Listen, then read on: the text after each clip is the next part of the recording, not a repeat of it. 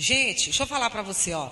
Você lá fazendo sua prova do Enem, tem toda uma tensão em torno, e deixa eu te dizer, para de achar que você tem que estar tá tranquilaço para o Enem, que não tem que estar. Tá. Nós temos que estar numa atenção ótima. O que, que é atenção ótima? Atenção ótima é a atenção que não me deixou dormir essa noite. O que, que é essa atenção ótima? É concentração. E aí, você fica tenso. E aí eu estava pensando comigo, eu falei, gente, mas é claro que eu tenho que ficar.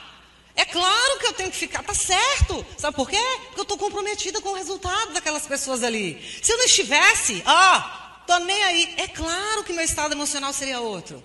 Tá vendo? Então, uma certa emoção, uma certa, uma tranquilidade ali com uma certa atenção é comprometimento.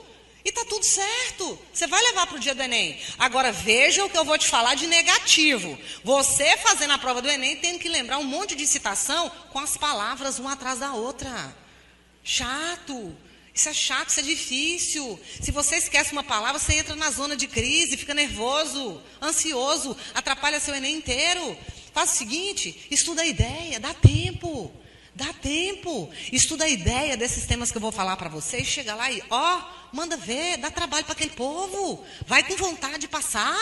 Se você não quiser, não, não é por você, você não queria fazer isso, vai na raiz então. Termina isso logo.